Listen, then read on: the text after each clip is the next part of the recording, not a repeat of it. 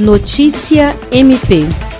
O Ministério Público do Estado do Acre, por meio da Promotoria Especializada de Defesa dos Direitos da Pessoa Idosa e Pessoa com Deficiência, reuniu-se com representantes do poder público visando discutir providências para a implantação de instituição de longa permanência para idosos em Rio Branco. O promotor de justiça Júlio César de Medeiros conduz o procedimento e quis ouvir das autoridades competentes quais medidas tomadas para suprir essa necessidade. Participaram da reunião o chefe da Casa Civil, Márcio Oliveira, a Procuradora-Geral do município, Raquel Eline da Silva Albuquerque, a Secretária Municipal de Assistência Social e Direitos Humanos, Núbia Muzes, e a Diretoria de Assistência Social, Regiane Oliveira os quais apresentaram um projeto de construção de uma instituição pública de acolhimento para idosos, a qual, inclusive, já tem mapeamento arquitetônico. William Crespo, para a Agência de Notícias do Ministério Público do Estado do Acre.